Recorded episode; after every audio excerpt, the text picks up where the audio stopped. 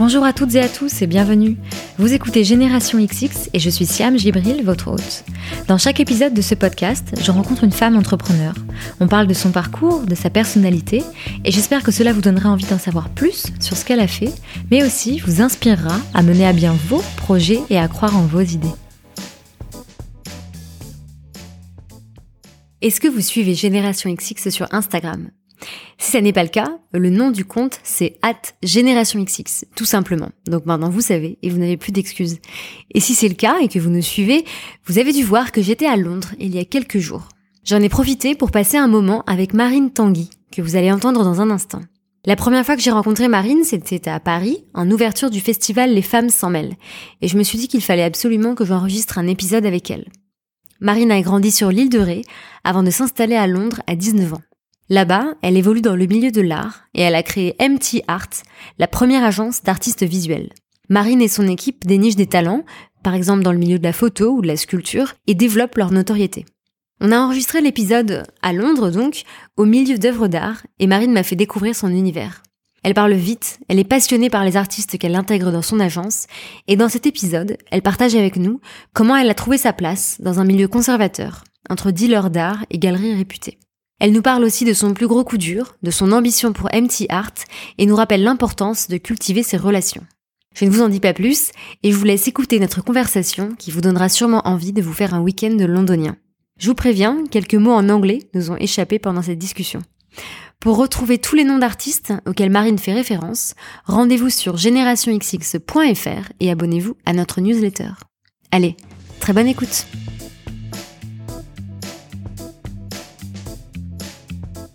Bonjour Marine. Bonjour. Merci beaucoup de m'accueillir euh, dans tes fabuleux euh, bureaux euh, à Londres. C'est canon en fait, donc c'est que de l'audio, donc personne ne voit, mais on est entouré d'œuvres d'art absolument magnifiques. Donc merci beaucoup. D'ailleurs, je me disais, ça fait combien de temps que tu es à Londres? Ça fait depuis que j'ai 19 ans, donc j'ai 28 maintenant, donc ça fait à peu près 9 ans. Mhm. J'ai passé un an à Los Angeles entre temps, mais ça fait depuis 19 ans, oui. Et avant Los Angeles, du coup, tu étais à l'île de Ré, c'est ça? Alors, j'ai fait donc j'ai grandi pendant 17 ans sur l'île de Ré euh, avec des oiseaux et puis euh, puis très peu d'autres choses, je dirais. euh, ensuite, j'ai fait Hippocagne et Cagne à Poitiers parce que j'étais très littéraire et très passionnée par la créativité. Euh, et le problème, c'est que je voulais pas être professeur et qu'à l'époque, on m'a dit bah à part le professorat, il y aura pas énormément de débouchés. On m'a dit aussi que le monde anglo-saxon offrait plus de débouchés pour les littéraires et pour les gens qui aimaient la créativité. Du coup, je suis partie à 19 ans et j'ai fait mon premier stage à la ABC. Je suis vite rentrée dans le monde de l'art après ça, dans le monde des galeries aussi. Et c'est comme ça que je me suis retrouvée jeune directrice à 21 ans ici d'une galerie à Londres. Bon, du coup, t'es allée un peu vite. Je suis allée un peu vite. J'ai fait beaucoup d'erreurs, parce que quand on va vite, on fait beaucoup d'erreurs. mais, euh, mais donc, après ta prépa, quand tu, quand tu me dis que, on te dit que le monde anglo-saxon a plus d'opportunités, toi, c'est quelque chose qui te, tout de suite, tu t'es dit oui, t'étais bilingue anglais, tu t'es dit ok, euh, let's go à l'aventure. Est-ce que tu connaissais des gens sur place? Comment ça s'est Non, en fait, j'ai fait bien pire. Déjà, j'avais fait espagnol et latin et grec ancien d'ailleurs, donc euh, tout ce qu'il ne fallait pas. Euh, je connaissais personne sur place, donc euh, mon stage à a été payé par euh, moi qui étais au père aussi euh, sur place. Et en fait non, je me suis posé aucune question. En fait, c'est c'est drôle parce que récemment j'ai ma petite sœur qui se posait la question sur peut-être bouger et qui avait beaucoup de questions à ce sujet-là. Mhm.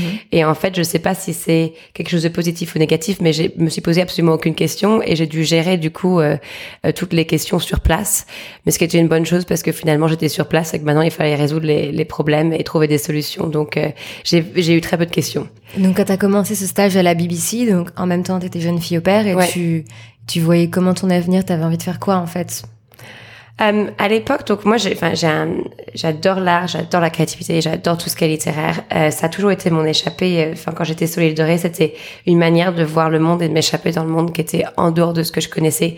Euh, grâce à ça, je savais pas quel boulot ça offrait parce que concrètement, je me suis dit qu'est-ce que je vais pouvoir euh, faire avec cette passion-là. Mhm. Par contre, ce que j'en étais sûre, c'est que ça me rendait heureuse et c'est ce que je voulais faire.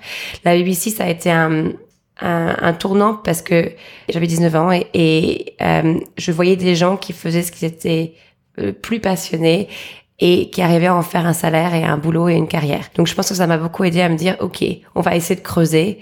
Il y a l'air d'avoir quelque chose ici que tu peux faire et peut-être que c'est pas complètement fou. Euh, donc ça, ça m'a beaucoup aidé. Et après rapidement, je me suis dit tiens, moi j'adore les artistes et je pense que le monde de l'art va être encore plus ciblé pour ce que je fais. Mais euh, ça m'a ouvert les yeux sur le fait qu'il y avait des carrières. Au départ, je ne savais même pas qu'il y avait des carrières sur ce que j'aimais. Mhm. Et l'art, euh, tu as été sensibilisée quand tu étais jeune? Ça, ça fait partie de ton éducation? Alors, j'ai maman qui est institutrice, euh, donc euh, elle est responsable de m'avoir donné beaucoup de, de livres de, de l'école des loisirs. Euh, je me souviens. et euh, mais après, ce que je dirais, oui, et je pense qu'il n'y avait pas beaucoup d'art sur l'île de Ré, ça reste encore limité comme scène artistique. Mais euh, dans tous les romans que je lisais et dans tous les bouquins que je lisais, les artistes étaient vus comme ces, ces gens qui euh, qui racontaient des histoires qui étaient fortes, euh, qui racontaient du contenu qui était fort par le visuel et qui arrêtaient les gens grâce à ça. Et en fait, j'ai été plus séduite par eux par mes lectures que directement par l'art. Et après, en époque Agneka, on a eu la chance de faire un, un voyage scolaire euh, à Paris, donc au Louvre, et j'ai vu euh, le, je sais pas comment on appelle ça en français, le radeau de la Méduse, non, le Rafts of Medusa. Oui, le radeau de la Méduse. Oui, c'est ça. Euh, par euh, Jericho. Et ça, c'était génial. Enfin, ça a été un, un, coup de cœur et je me suis dit, waouh, c'est incroyable. Je, je, ressens plein de choses. L'histoire est forte et c'est visuel.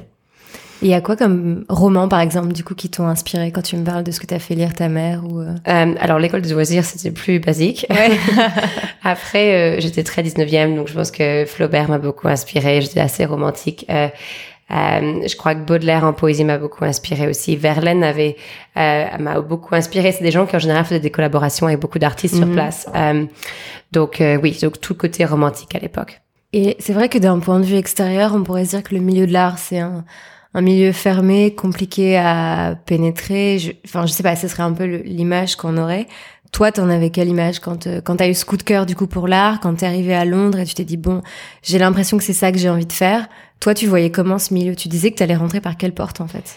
Mais en fait, c'est ça qui a été plutôt une bonne nouvelle, c'est ma naïveté. Euh, du fait que j'étais naïve et que j'avais pas pensé à tout ça, une fois de plus, je m'étais posé aucune question. J'ai pensé que ben, ça devait être un monde de gens passionnés et qu'il suffisait d'être passionné et de travailler dur et qu'on y arriverait. Et en fait, cette, le fait d'être naïve euh, de certaine manière a fait que je me suis, j'ai pas eu peur euh, de rentrer dans un cercle plus élitiste ou plus privilégié parce que j'ai pas pensé.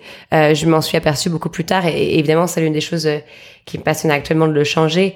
Mais en fait, je l'ai vu avec des yeux d'une gamine qui, qui, qui avait rêvé par ses bouquins euh, plutôt que, que la réalité des magazines en fait. Et, j'ai eu la chance de pas avoir vu ces magazines, de pas avoir vu euh, cette scène là.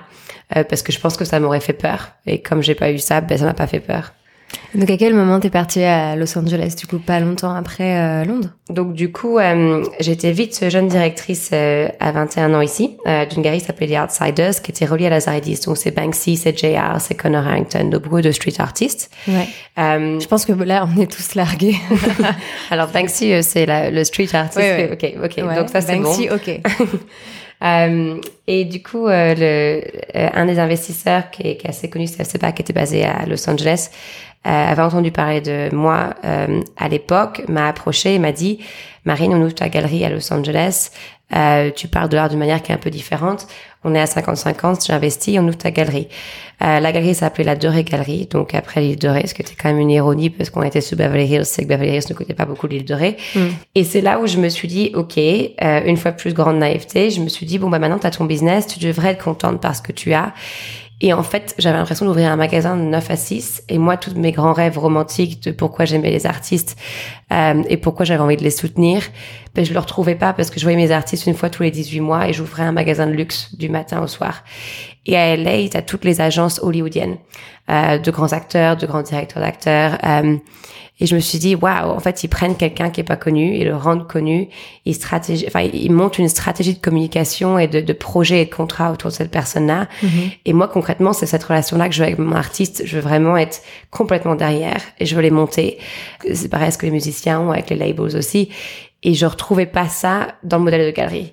Donc, en fait, les galeries, du coup, ça marchait comment? C'était euh, toi, tu choisis des artistes que tu as envie de d'exposer de, dans ta galerie en espérant qu'il y ait des acheteurs qui viennent. Et voilà. En fait, c'est vraiment c'est un magasin, donc tu, tu vends tes jolies choses au mur. Mhm. Alors que moi, je vois les artistes comme des gens qui ont une vision. Mhm. Euh, donc, tu peux faire des partenariats euh, de marques, tu peux les mettre euh, en recherche, en contenu, en publication, en mhm. télévision, en, en insérant leurs œuvres dans l'espace urbain. Donc, je les vois vraiment comme des célébrités, comme tu aurais dans toute autre industrie euh, sauf que c'est des artistes visuels.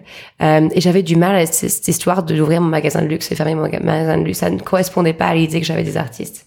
Et alors, du coup, on a on n'a pas assez parlé de, de Londres, mais comment tu te retrouves euh, à 21 ans directrice de cette galerie, du coup, qui a, avait quand même des noms euh, assez connus euh, dans la street art? Je pense que c'est pareil, c'est continuellement. Bon, je vais pas utiliser la carte de la naïveté complètement, mais je pense que déjà j'étais euh, très excitée partout. Et enfin, c'est si tu me donnais trois cafés, je t'en aurais fait cinq. Et je t'aurais serré les, les chaussures en même temps et je t'aurais fait toute la frimante. J'étais ce genre de stagiaire qui voulait tout faire.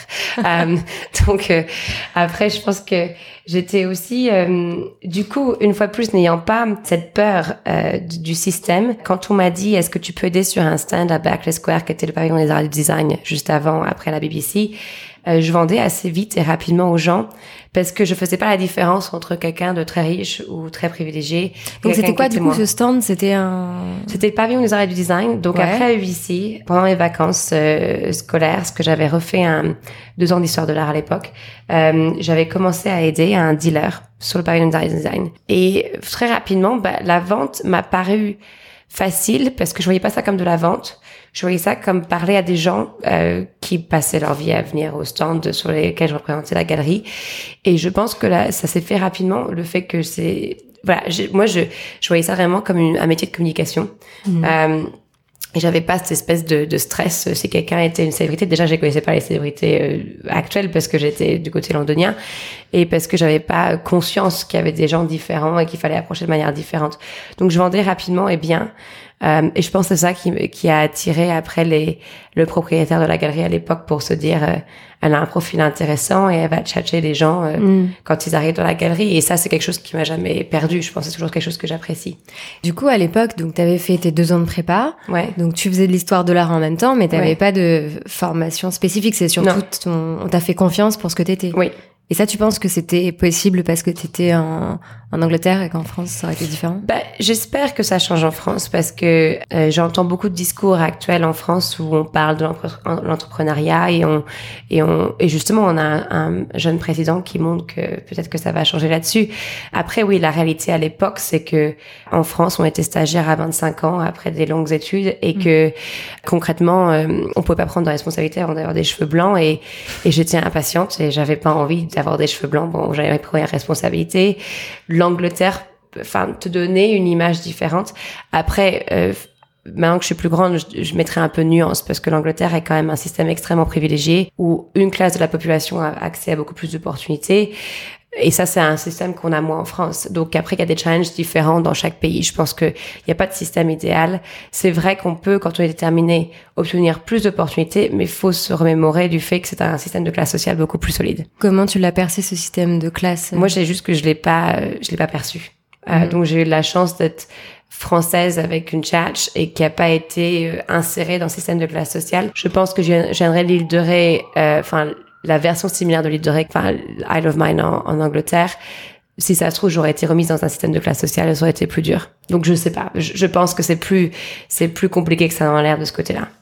On revient sur sur tu sais j'imagine dans, dans ma tête la chronologie de ta vie donc on a vu donc tu arrives à la direction de cette agence parce que t'as la tchatch parce que t'as envie Mhm. et et là ça devient un vrai job. Oui, Ensuite on t'envoie à Los Angeles pour ouvrir la galerie. Oui, et là tu te rends compte que finalement ce que pas le vraiment envie de faire c'est pas d'ouvrir une galerie pour vendre des œuvres d'art c'est de suivre des artistes et de les développer comme tu disais comme euh, font des agents avec des acteurs euh, ta- talentueux mais qui sont encore jeunes. Donc là tu reviens avec euh, avec cette envie en, en Angleterre. Et tu fais quoi? Eh ben alors une fois de plus, euh, à ce moment-là, euh, au, grand dépit de ma maman, parce qu'à cette époque-là, euh, enfin à chaque fois que j'obtenais un boulot qui était stable, c'était une femme comblée. Et là, je lui ai dit que je repartais, donc elle s'est dit génial, ça va être encore plein de plein de secousses.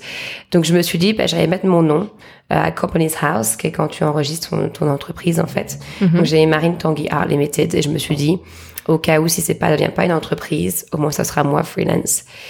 Et je me suis dit, bah écoute, ta vie a été quand même euh, sacrément euh, rigolote jusque-là, donc euh, Mm. pourquoi tu n'essayes pas jusqu'au bout de ce que tu veux faire? Et puis si ça foire, ça foire, mais au moins tente. Euh, tu pourras, c'est à l'âge encore de dire, bon bah allez, on y va. Euh, donc j'ai mis mon nom. Et euh, j'ai appelé ça euh, la première agence d'artistes visuels. Et au début, ça paraît dingue parce qu'on est en basket, c'est que on raconte ses grands rêves et cette grande vision, mais concrètement, on est dans un tout petit appartement avec son ordinateur et que et qu'on se dit mais c'est complètement fou. Et quelques mois plus tard, euh, quelqu'un vous dit ben, l'évaluation de l'entreprise c'est un million point deux parce que l'agence il n'y a jamais eu d'agence avant et que votre valeur de marché etc sera telle Ensuite, on lève des fonds. On a des gens qui décident de mettre de l'argent derrière vous, des investisseurs qui sont sérieux. Vous avez vos premiers partenariats qui arrivent, vos artistes qui signent. Donc, euh, après, je pense qu'on n'y pense pas euh, à ce moment-là parce qu'on court, on court, on court, on essaye, on essaye, on essaye. Et, et puis, on se réveille un matin et là, le MTR va avoir trois ans euh, le 22 juin où on se dit, bah, waouh, c'est une entreprise. Euh, mais je pense qu'on n'y pense jamais. On se dit, ok, on y va. C'est c'est ce que j'ai décidé.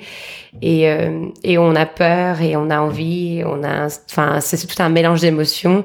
Mais comme on a pris la décision avec soi-même, il faut que ça se produise. Donc euh, euh voilà, l'idée était, on va fonder la première agence d'artistes visuels, ce qui paraît complètement taré maintenant. et je sais pas si je serais capable d'en faire un truc pareil. Mais à l'époque, je me suis dit, ok, personne l'a fait, on va le faire. Voilà. Et alors c'est vrai qu'en France, euh, il y a beaucoup d'entrepreneurs qui peuvent se lancer parce qu'ils ont mis de côté euh, de leur précédent job ou parce que ils ont la chance de toucher les indemnités euh, de Pôle Emploi qui font qu'ils ont un petit salaire le temps de se lancer. Toi, comment t'as fait financièrement?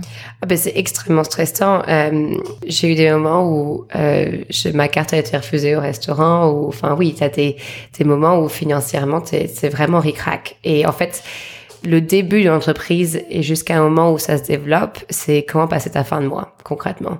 Et en même temps, j'ai un monde, et c'est là où le, le, souci, c'est que 90% des gens qui travaillent dans ma filière sont très privilégiés parce que, en même temps d'être stressé, d'avoir plein de boutons parce que tu es stressé, il faut que tu sois super glamour et que tu aies un air, euh, oh mais tout est pas, pas stressant du tout. Euh, J'arrive à un vernissage et j'ai un verre de champagne et c'est formidable. Et enfin, on a cette espèce de job euh, parce que au moins l'entrepreneur tech, il peut être en basket et puis avoir l'air euh, stressé s'il veut. Mm. C'est presque le concept de, de l'entrepreneur en tech.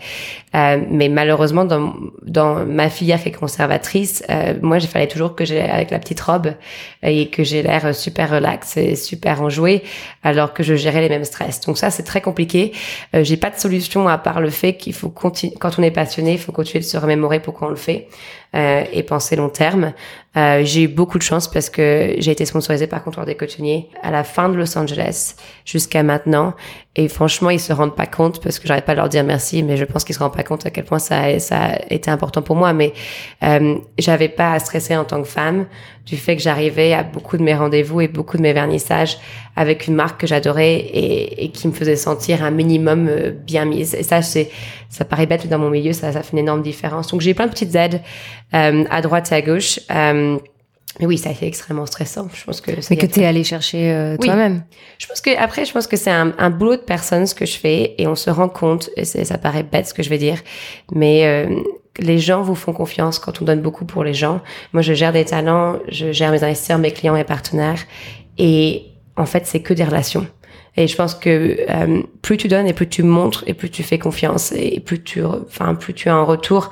Mais tout, tout ce que j'ai pu obtenir jusqu'à maintenant pour l'entreprise, c'est par les gens. Enfin, c'est pas de solution en fait. C'est et, euh, et c'est incroyable ce que les gens peuvent te donner quand tu commences à acquérir leur confiance. Donc, euh, on est dépanné en permanence parce qu'on a des belles relations avec les gens avec qui on bosse. Donc, je pense que ça n'a jamais changé.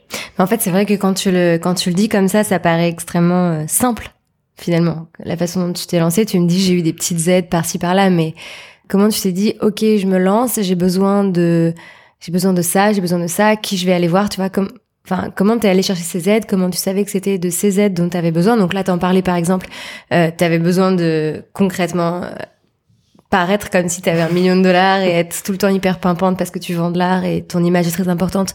Donc du coup, il y a Comptoir des cotonniers qui t'a aidé là-dessus. Mm. Et sur le reste, quelles aides t'es allé chercher? Je pense que c'était vraiment méthodique dans le sens que, euh, une fois plus, n'ayant pas eu de plan, j'ai mis le nom. Ensuite, je me suis dit, flûte, j'ai besoin d'un site. J'ai, euh, il y avait une compétition sur Jimdo qui était un site.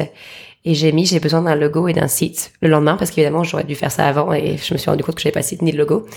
Euh, là, j'ai eu euh, quelqu'un qui a répondu super rapidement et, euh, et, qui passait sa vie à me répondre extrêmement rapidement, qui s'appelait Fabio, qui est devenu l'employé numéro un mhm. et qui parlait pas anglais et qui était italien et qui était dans la campagne italienne.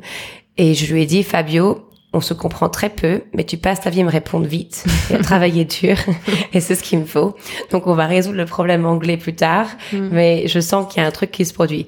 Et en fait, c'est plein de choses comme ça où j'ai été voir mes artistes à bicyclette en disant je sais que ça paraît bête, j'ai pas encore les contrats, mais je sens que c'est une bonne idée. Et j'ai vraiment été à chaque personne. Donc il me fallait des artistes, il me fallait un site, il me fallait des investisseurs, il me fallait des clients, il me fallait des partenariats.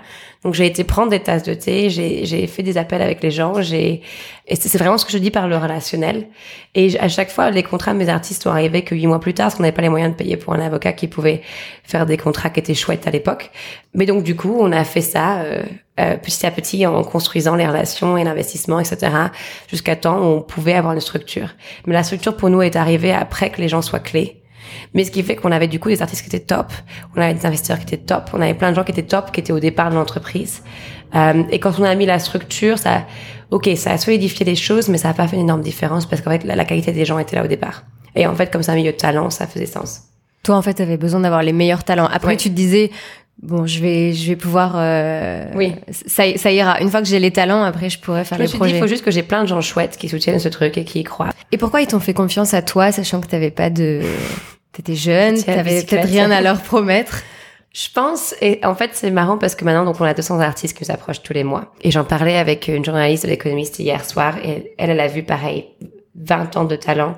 Et je pense que la solution des gens qui réussissent, c'est, euh, j'ai pas dit qu'on a réussi, mais je pense que la solution c'est toujours des gens qui sont ambitieux qui parle très rapidement avec plein de passion. Il y a toujours cette espèce de truc où tu dis, oh, flûte, il y a plein d'idées qui arrivent très rapidement. Et cette envie, ce désir, et qui bosse dur et qui prennent les opportunités, il y a, un vrai désir de prendre les choses. Et en fait, ça change pas. Euh, même quand je suis installée, je sais, j'ai un comité de sélection maintenant qui à choisir les artistes, mais même, on le sait. Quelqu'un va arriver sur mon canapé et va parler à une vitesse extraordinaire. Il va avoir tellement passionné que je me dis cette personne, elle va se prendre plein de coups, elle va faire plein d'erreurs, mais il y a quelque chose et j'ai envie d'être dans ce quelque chose-là et moi j'ai envie de l'aider justement à structurer ce quelque chose-là. Et je dis, je pense que j'étais comme ça, enfin en tout cas c'est ce que mes investisseurs décrivent, mais je pense qu'on le, c'est ce que mes, c'est ce que mes clients, mes premiers investisseurs ont toujours décrit, c'est qu'il y avait cette espèce d'envie. Et j'ai jamais changé. En fait, j'ai pas l'impression d'avoir changé jusqu'ici. Et je pense que les artistes, même maintenant ceux qui ont bien réussi, moi je vois pas la différence entre il y a trois, quatre ans, évidemment qui sont plus professionnels et plus structurés, mais c'est la même personne qui a cette espèce de vision et qui, qui a envie de l'accomplir en fait. C'est, c'est pas, c'est pas abstrait, c'est pas conceptuel, c'est, c'est elle le veut maintenant, demain. Euh, donc je pense que ça doit se saisir. Euh, même à bicyclette, euh, quand il n'y a pas de structure derrière. Et, euh, et en fait, quand on est passionné de gens passionnés, c'est ce qu'on a envie de voir. On a envie d'aider les gens qui sont passionnés. Qu'est-ce que qu'est-ce que tu leur apportes en fait à ces artistes Alors il y a plusieurs choses. Donc on a oui 200 artistes qui nous approchent tous les mois maintenant. On a un comité de sélection qui va aider à prendre les artistes qui sont les plus inspirants. Et ça c'est d'un point de vue technique. Est-ce qu'ils innovent avec la technique? J'ai un artiste qui a intégré de la physique quantique à ses sculptures. d'un point de vue contenu, qu'est-ce qu'il raconte qui, qui qui change vraiment les choses? Ça soit de l'environnemental, l'intégration culturelle, enfin c'est quelque chose qui, qui, qui est de l'importance, et, le style et l'expression de, de l'art même. Ensuite, il passe en test chez nous pendant 6 à 10 mois. Euh, le test, c'est concrètement, est-ce qu'on peut travailler en équipe? Ça, ça paraît bête, mais euh, c'est super important. Euh, tu travailles avec des gens toute la journée. Mm. Euh, si on peut pas lui faire confiance, la communication est mauvaise et que c'est pas une super équipe, c'est pas bon pour le modèle. Ensuite, si c'est tout ça, c'est ça, ça réussit, ils signent avec nous. Dès qu'ils signent, on, ils sont financés tous les mois pour leur coût de studio et coût de production, ce qui n'a jamais été fait dans ah l'industrie avant. Pour eux, pour eux c'est incroyable. Enfin, euh, je dis toujours en rigolant, j'aimerais bien être un de mes artistes parce que concrètement, euh, c'est quand même un beau package. L'idée étant une fois de plus que beaucoup des artistes dans les grandes villes comme Londres sont des gens qui peuvent se le permettre, pas forcément les plus talentueux. Moi, je suis intéressée de recruter les gens les plus talentueux. Je m'en fous du background. Euh, je veux juste que ce soit des gens qui viennent de partout et qui soient les plus talentueux. Donc ça, c'était important pour nous de, de s'affirmer là-dessus. Et comment tu fais pour les rémunérer? Ça, c'est grâce au fonds que tu lèves à côté? C'est parce que la galerie vend que des œuvres d'art au mur, alors que nous, on ferme des contrats de marque, on intègre de l'art dans l'espace urbain, on fait des contrats de publication, donc on a plus de revenus qu'une galerie. D'accord. Et on, on, on, enfin, on obtient ces, ces, différents revenus par le même artiste. Donc en fait, on a beaucoup plus de revenus qu'une galerie aurait. Donc ça, c'est ce qui fait qu'on a un modèle financier qui est viable. Et après, nous, on, on, voit ça comme un triangle. Euh, je veux que mes artistes aient de la crédibilité. Mm. Donc, je m'assure qu'ils aient une crédibilité euh, d'un point de vue des musées, publications, enfin tout ce qui est très sérieux et intellectuel. Je veux qu'ils aient une visibilité. Donc ça, c'est tous les projets d'art public qui vont être vus à la rue toute la journée, euh, les marques, euh, les réseaux sociaux, euh, les partenariats digitaux. Et je veux qu'ils aient des finances qui soient plus accrues. Euh, donc ça, ça va paraître la diversification. Les galeries peuvent s'insérer si on pense que la galerie apporte de la valeur d'un point de vue non. Donc là, Jennifer euh, Abissera, qui bosse avec nous depuis trois ans, vient de signer avec la galerie Agathe euh, Gaillard à Paris, qui représente euh, Henri Cartier-Bresson et Robert Doisneau. Donc pour elle, mhm. c'est un énorme boost d'un point de vue non. Donc on le fera toujours si on pense que c'est un bon alignement, mais nous, on gère des réputations en fait, et on, on insère cette réputation. Donc je suis ouverte à tout pour eux du moment que la réputation en bénéficie. Donc tu es vraiment leur, leur agent, quoi. Voilà. Et derrière moi, mon équipe, après, va faire euh, tous les PDF, euh, les mock-ups, euh, le design, le digital. Parce qu'évidemment, quand tu établis la réputation de quelqu'un, il faut que les couleurs qu'ils utilisent et tous leurs PDF qui soient envoyés, tous leurs projets soient vraiment sous la même composition continue et très professionnelle. Mhm. Euh, et après, j'ai plus de commerciaux qui vont s'attacher à nous et qui vont aussi vendre tous ces projets-là euh, en biais. Mais euh, oui, tu montres la réputation des gens. Mais c'est la même chose en musique et c'est la même chose en film. Mhm. C'est la même chose dans les autres industries, en fait. Pourquoi, du coup, tu as eu besoin d'investisseurs? J'ai besoin d'investisseurs parce que monter la réputation de quelqu'un, ça veut dire qu'au départ, c'est pas d'argent. Euh, mm. Ça veut dire que, oui, pour obtenir un gros projet, là, pareil, je reprends l'exemple de Jennifer Abissera, mais on l'a introduit dans l'art urbain. Euh, donc, elle avait 72 de ses photos qui étaient face à la London Bridge Station pendant trois mois, ce qui fait qu'elle a été vue par 8 millions de personnes. Bon, qui s'arrête pas, elles prennent pas tes photos chaque personne, mais c'est énorme d'un point de vue visibilité. Pour construire et arriver à ce projet, mm. c'est un an de discussion. Euh, mm. Donc mon démarrage d'entreprise est plus long. Pour vendre une œuvre d'art, c'est plus rapide parce que tu rencontres quelqu'un, tu prends une tasse de thé, euh, tu peux la vendre ton œuvre d'art. Mm-hmm. Mais pour les gros projets, ça prend toujours plus de temps. Là, le partenariat qu'on a avec Aston Martin, c'est des discussions pendant un an et demi. Par contre, d'un point de vue revenu, d'un point de vue visibilité et crédibilité, c'est beaucoup plus gros. Donc, il mhm. nous fallait cette espèce de d'avancée mhm. pour qu'on arrive en profit, ce qu'on est maintenant, et pour qu'on puisse arriver à ces gros projets. Et moi, j'étais intéressée pour arriver aux gros projets pour eux. Et le, rêve le plus fou et qui me reste d'LA, parce qu'en fait, LA, ce qui m'a resté vraiment pour LA, c'est que euh, je me suis dit, il y a des gens comme Kim Kardashian, ce qui est mon obsession quotidienne, euh, qui ont 110 millions de personnes qui les suivent, alors qu'elles parlent de, voilà, de, de fesses, de choses comme ça. Euh, mm. J'ai pas, je suis pas sa première fan. Et je me suis dit, flûte, mes artistes ont fait des doctorats et parlent de choses sensationnellement inspirantes et ils ont quelques personnes qui les suivent et on pense que c'est pas pour eux. Donc je me suis dit comment je peux rendre mes artistes visuellement plus inspirants et qu'ils ont une influence de dingue? Et donc il y a un côté financier qui marche mieux par rapport à l'agence, mais d'un point de vue social, c'est aussi c'est un, plaisir monstre de montrer que les artistes peuvent être beaucoup plus insérés dans la société et qu'ils ont une, une vraie position à jouer actuellement. Donc voilà, moi je suis ravie des deux côtés, et socialement et financièrement. Tu dis que ton, ton travail, c'est beaucoup de relationnel, c'est beaucoup de représentation, c'est beaucoup de négociations. Quand tu me dis un partenariat avec Aston Martin, ça fait un an, un an et demi qu'on travaille dessus. Est-ce que tu t'es formé à ça? Est-ce que tu t'es inspiré de personnes pour euh, pour démarcher Pour est-ce que on t'a donné des conseils pour le faire? Comment tu comment tu gères ça? Parce que c'est une partie que beaucoup de personnes ont dans leur dans leur business d'aller chercher des partenariats. Enfin moi la première. Mm. Et donc du coup toi comment tu fais? Alors euh, en fait, ce qui est intéressant, c'est que toutes mes grandes inspirations pour euh, ce que je fais sont pas dans mon industrie. Parce que comme justement, je veux rendre mon industrie plus un marché de masse, mm. et je veux pas que ce soit un marché élitiste, je regarde toujours les industries qui, euh, comme l'entertainment, donc le divertissement, ou alors les industries justement qui, qui ont conquéré des marchés beaucoup plus gros. Ça, c'est comme ça que je vais regarder les partenariats qu'ils font. Dans la pratique, oui, enfin mes premiers PDF, à mon avis, devaient être très embarrassants. Enfin, je, je veux pas. Je pense que tu apprends et d'ailleurs, maintenant, j'ai presque très peu besoin. Je, je, je, me rends juste compte PDF. Du, du coup, c'était présentation, quoi. Parce qu'on dit PDF ah depuis tout à l'heure. Pardon. Les présentations. en fait, je me suis pas exprimée en business en français depuis très longtemps et j'ai beaucoup de difficultés à pas de souci, je suis là pour traduire, du coup. Mais euh, oui, les présentations, c'est euh, je suis sûre qu'elles étaient embarrassantes les premières que j'ai envoyées.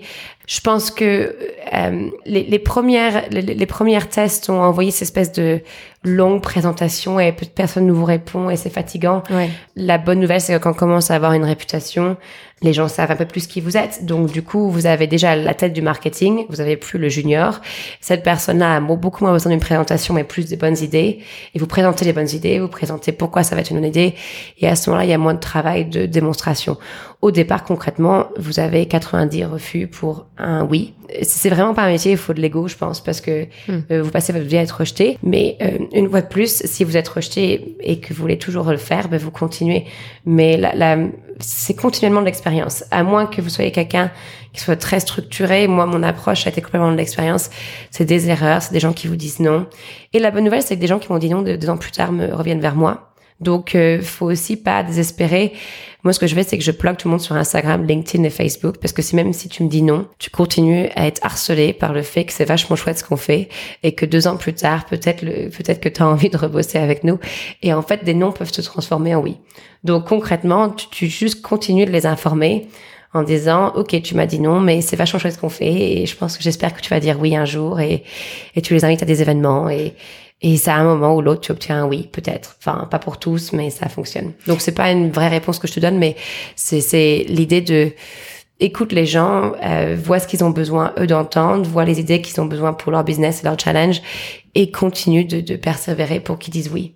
Mais ce que tu disais d'intéressant, c'est que toi, tu as aussi énormément travaillé, du coup, ta ta, ta marque en mm. tant que toi, Marine, mm-hmm. et bien sûr celle de ton agence. Mais quand tu me dis, euh, je les invite à des dîners, je les invite, tu fais énormément cette partie très sociale.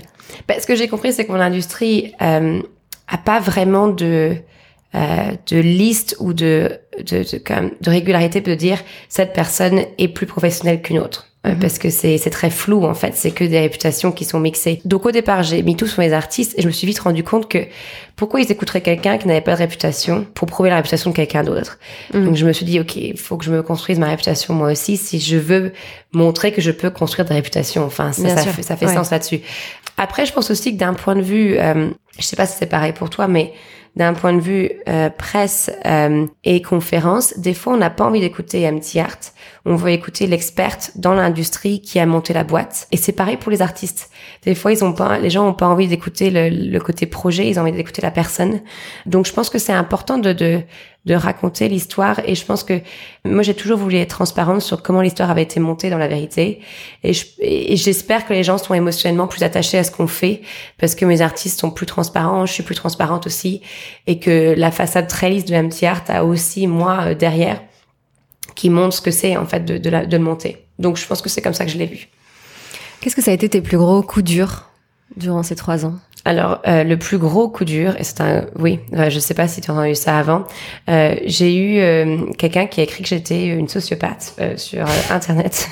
je pense que tu ne l'auras pas eu dans ton podcast avant, donc je, je, je prime l'originalité pour ce matin. En fait, une fois plus, avec ma grande naïveté, je me suis attaquée à une industrie qui était très conservatrice. Moi, je l'ai pas vu comme ça. Je me suis dit, ben enfin, l'idée est formidable. Elle soutient plus d'artistes, il y a plus de finances, ça va être formidable. Ce que j'ai pas réalisé, c'est qu'évidemment, j'attaquais une partie du milieu qui était très conservatrice et qui avait pas forcément envie de voir quelque chose de très innovant. Euh, ça, on y pense plus tard. Et en fait, du coup, la première année, je me suis pris des attaques qui étaient énormes. J'ai eu euh, des gens qui euh, ont écrit des messages anonymes sur Instagram, Twitter, pareil. Sociopath, c'est pareil. Apparemment, euh, j'avais fait l'amour à tous les hommes qui existaient dans le monde entier. Et, c'était, enfin voilà, donc toutes les choses que ma maman avait vraiment envie d'entendre. Mmh, Heureusement, c'était en anglais, donc ma maman n'a pas tout compris. mais oui, je, je pense que en fait, on, on, change les choses parce qu'on parce qu'on a envie de changer les choses, mais on oublie que ben, ça va challenger des gens qui sont au pouvoir. Et euh, moi, j'ai pas forcément pensé de cette manière-là, parce que j'avais pensé de manière un peu naïve, bah, c'est parfait, c'est complémentaire, etc. En fait, il y a forcément des gens que ça a dérangé. La bonne nouvelle, c'est que ça disparaît. Euh, par contre, c'est vrai que lever des fonds, quand le premier article qui sort sur vous, c'est que vous êtes une sociopathe et que vous avez des gens qui racontent des choses de manière anonyme sur Instagram, c'est très compliqué. Hmm. Donc euh, oui, enfin j'en ai j'en ai pleuré et ça a été dur. Enfin, enfin et et, euh, et une fois de plus, on en revient au privilège. C'est pour ça que je protège beaucoup les miens. C'est parce que si vous avez un avocat derrière, cet article-là disparaît très rapidement. Si vous n'avez pas les moyens de payer un avocat parce que vous êtes, euh, vous fermez les fins de mois tous les mois, ben vous pouvez pas. Donc on en revient toujours à cette espèce de d'inégalité financière en fait, mmh. qui font qu'un entrepreneur ou un artiste démarre pas au même endroit. Euh, et c'est pour ça que j'en suis très très consciente pour mes artistes maintenant euh, qu'on a un avocat et, et, je vois des gens qui des fois les attaquent et, et justement je réponds à tout le monde très gentiment et, et c'est toujours moi qui m'en occupe, pas quelqu'un d'autre dans l'équipe parce que je me rends compte que ben, ce qui se passe sur internet des fois peut vraiment vraiment détruire des gens. Et puis bon après c'est c'est mon nom et c'est comme mes artistes, ça fait mal donc euh, mm. on reste une personne humaine et que c'est pas très gentil. Euh, mais bon la bonne nouvelle c'est que plus vous continuez à travailler, plus ça disparaît et je n'ai plus cet article là. Tu n'es pas la première à me dire, euh, et à être une femme à qui on a dit ben voilà parce qu'elle réussit euh, c'est pour telle et telle raison. Oui. Euh, c'est assez euh, oui et puis bon et Fatigant.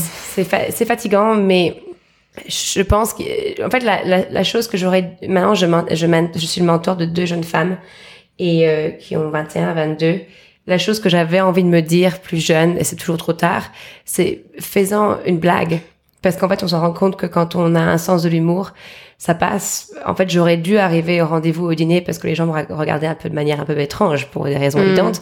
J'aurais dû en faire euh, une blague, mais j'avais pas cette confiance-là. Euh, et on, on se dit toujours à cette, euh, quand on était plus jeune, t'aurais dû juste en faire une blague. C'est pas, c'est pas la fin du monde. Mais évidemment, à, à l'époque, on a envie de disparaître sous le duvet et de plus parler à personne jusqu'à temps que ça disparaisse. Et on, et on a honte et on est embarrassé et toutes les choses qui sont débiles maintenant quand on y pense. Mais mm. donc euh, continuellement pour les jeunes femmes, euh, maintenant tourner ça au sens de l'humour, euh, c'est la, la plus belle arme que qui est possible là-dessus, ou ou avec une intelligence de fait et de, de partenariat que vous avez fait ou de choses que vous avez accomplies. Mm. et toi t'as été mentorée par des par des gens?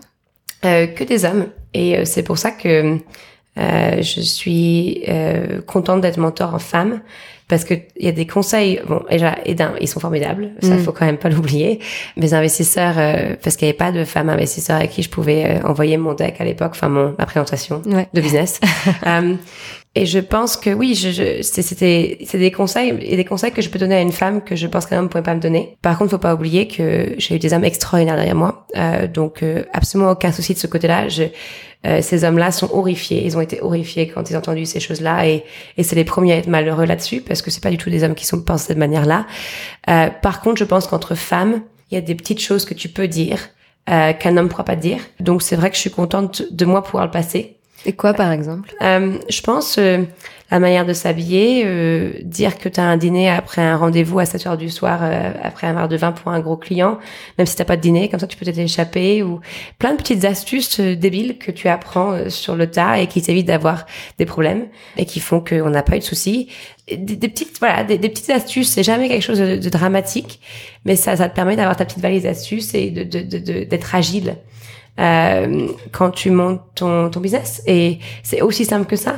Et il y aura toujours des petites différences et c'est pas grave. Au contraire, faut juste les explorer, mais il faut les explorer avec quelqu'un qui vous donne ces astuces-là, je pense. et toi les meilleurs conseils qu'on t'a donnés? C'est mon business mentor qui est français, Yannick Pont, qui a très très bien réussi et qui euh, qui est venu me chercher un soir. euh, on était à Ibiza. Je venais juste de monter l'entreprise et euh, il m'avait envoyé à Ibiza. C'était très drôle, c'est le moment où ma carte a été refusée justement. Et il m'a dit fais gaffe parce que dans toute la pièce, tu as des gens qui ont un filet qui peut les rattraper. Tu n'en as pas. Donc, il faut que tu, c'est pas joli, c'est pas glamour, c'est pas excitant pour toi. Il faut que tu te construises ton filet parce que personne va te rattraper. Et en fait, j'ai des gens comme lui qui m'ont rappelé la réalité parce que je suis dans un monde où, euh, voilà, Ibiza était beau et grand et tout le monde avait l'air tellement glamour et tellement fou et, et donc j'ai eu des gens très rapidement qui m'ont rappelé aux faits. Et les faits, euh, c'est pas glamour, c'est beaucoup de travail. Et, euh, et voilà, qui m'ont montré que la, la vraie réussite, c'est ce, tra- c'est ce travail-là. Et que justement, c'est ça qui te donne euh, cette joie-là quand tu as commencé avec petit pierre par pierre à construire cette réussite-là. Donc voilà, une réalité. On m'a constamment, constamment rappelé la réalité. Ma, ma grand-mère et ma maman, c'est pareil finalement, parce que du fait qu'elles sont pas dans ce monde-là, elles ont jamais trouvé ça excitant. Mhm. Euh, donc euh, le fait que j'ai un bouton de trop parce que j'avais trop stressé ou que j'ai pas bien mangé euh, les affolait beaucoup plus euh, que le fait que je sois euh, sur une photo avec une célébrité. Donc en fait ça paraît bête, mais j'ai eu la chance d'avoir un groupe de personnes qui me rappelaient la réalité et qui font que maintenant le business est construit sur des bases solides. Et le business il est rentable du coup? Ouais, on est en profit depuis un an et trois mois. C'est canon Bah, écoute, euh, on célèbre tous les mois, quoi. C'est, Et hier, je disais ça à mon investisseur. euh, Il y a quelqu'un qui est arrivé à un meeting et qui a dit qu'il avait entendu parler de nous sur quatre channels, di- chaînes différentes, euh, de- enfin, soit des personnes, soit euh, du média. Et je lui dis, mais j'étais tellement heureuse. Et je lui dis, c'est là où je me rends compte que ma vie est vraiment devenue un petit art parce que j'étais en train de célébrer la chose pendant une heure, mais en soi, euh, pour quelqu'un d'autre, ça pourrait paraître très basique, mais ça reste un- une joie euh, énorme. Et c'est quoi tes ambitions maintenant pour MT Art où est-ce que tu as envie d'aller? Euh, donc là, on regarde pour ouvrir des nouveaux bureaux à l'étranger. C'est ça qu'on disait un peu en off. Euh, c'est comment s'assurer qu'on qu'on recrute que des personnes exceptionnelles, mm. parce que ça reste un boulot de personnes. Donc ça, c'est important pour nous. On est approché par des gros investisseurs. Donc après, comment on va le, transformer en grosse agence, je sais pas. En tout cas, moi, j'en suis très intéressée. Moi, je veux vraiment une grosse agence à côté des autres grosses agences euh, pour les artistes visuels. Donc, tous les artistes les plus excitants visuellement, je veux que tu viennes chez moi. Donc, j'ai plein de challenges. En fait, comment tu montes une équipe de 30, 40 personnes? Comment tu, quel genre de bureau tu prends? Comment tu recrutes? Euh, qui tu mets derrière toi d'un point de vue financier? Euh, donc oui, donc c'est vraiment dans l'agrandissement. Je pense que tous les entrepreneurs qui en sont passionnés s'imaginent jamais arriver à ce stade-là et quand tu arrives à ce stade-là, c'est presque un, des compétences différentes. Donc, il faut que je réapprenne mon boulot. Et, et du coup, je, je, prends plein de conseils, je fais plein de conversations téléphoniques actuellement et j'essaie vraiment de comprendre ce qui va être le mieux pour ce modèle-là. Donc voilà. C'est une question peut-être un peu bizarre. Est-ce que tu te, tu te sens euh, anglo-saxonne dans ta façon de faire du business? Oui. Euh, ben, je pense, je sais pas si ça se voit.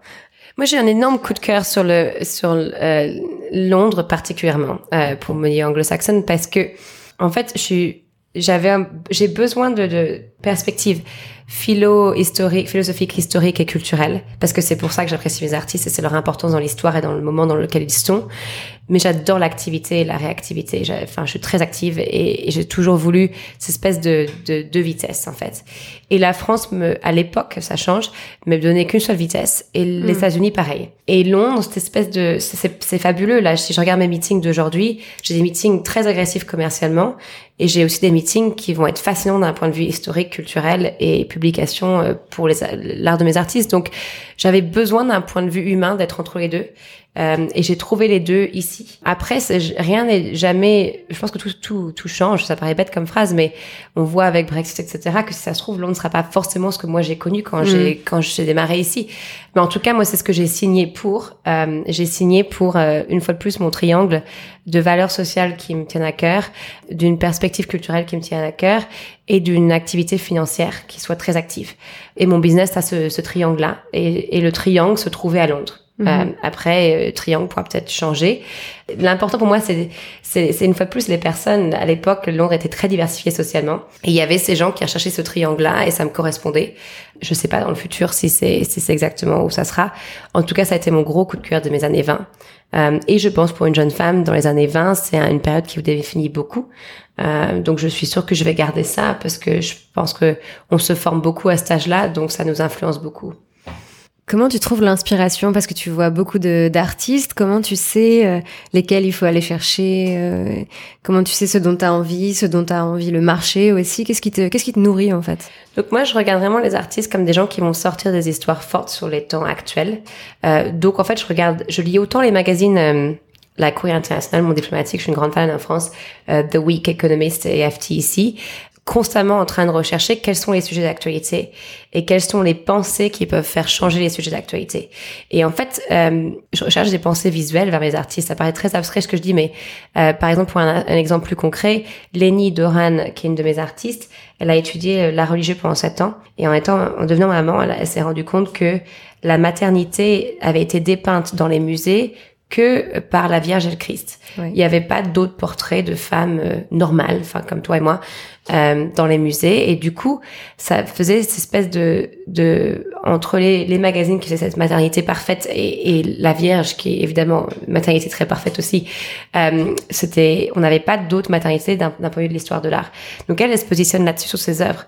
Donc ça, c'est pareil, c'est un un sujet qui est fascinant actuellement parce que c'est mhm. beaucoup de de conception. Là, David euh, euh, parle d'environnemental, ce qui est très. Donc je cherche vraiment des sujets qui sont forts. Je je refuse de sortir des gens qui n'ont pas une pensée forte parce que vraiment LA. Euh, euh, enfin, j'ai, c'est pas que je suis contre LA, parce qu'il y a beaucoup de choses que j'ai appris d'avoir marketing pour LA, mais je veux pas de superficialité de contenu. Mhm. Euh, je veux pas, en tout cas, être derrière ça. Euh, je veux être que derrière des gens qui sont inspirants d'un point de vue de ce qu'ils racontent. Mhm. Et s'ils racontent rien, eh ben je les prendrai pas. Donc euh, c'est c'est important pour moi que l'art ait vraiment une signification euh, qui apporte de la valeur aux gens, mhm. euh, surtout dans notre discours.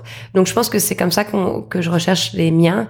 Et du coup, je prendrai jamais le même sujet. Mhm. C'est un peu comme de la disserte, hein, finalement, l'époque Kanye n'a jamais quitté. Mais et après, évidemment, d'un point de vue artistique, il faut qu'il soit innovant, il faut que la technique soit exceptionnelle, etc. Mais c'est un peu comme regarder des des pensées visuelles, en fait, du contenu visuel. Mhm. Euh, et chacun d'entre eux s'occupe d'une recherche particulière. Mhm. Si t'es d'accord, je me dis que dans une, une de mes newsletters, tu pourrais faire une sélection euh, d'artistes pour que tous les toutes les personnes qui vont écouter euh, qui vont t'écouter là puissent aussi voir euh, les personnes que tu suis. Enfin, bien, sûr, ils peuvent aller sur ton site internet. Oui, bien mais ça sûr, pourrait être chouette que tu fasses aussi une sélection de toi, Bah, Avec grand plaisir. quelques artistes. Génial, ben on fera ça alors. Merci beaucoup Marine. Merci. À très vite. Merci beaucoup à Marine pour son accueil chaleureux à Londres. Pour la suivre, rendez-vous sur Instagram at marinetanguyart. Et pour découvrir les artistes de son agence, faites un tour sur mtart.agency. Si vous n'avez pas de quoi noter, toutes les infos seront sur generationxx.fr et sur nos réseaux sociaux. J'espère que cet épisode vous a plu. Comme toujours, si c'est le cas, vous pouvez laisser un avis sur iTunes ou sur nos réseaux sociaux et surtout parler du podcast autour de vous. Merci beaucoup et à très vite.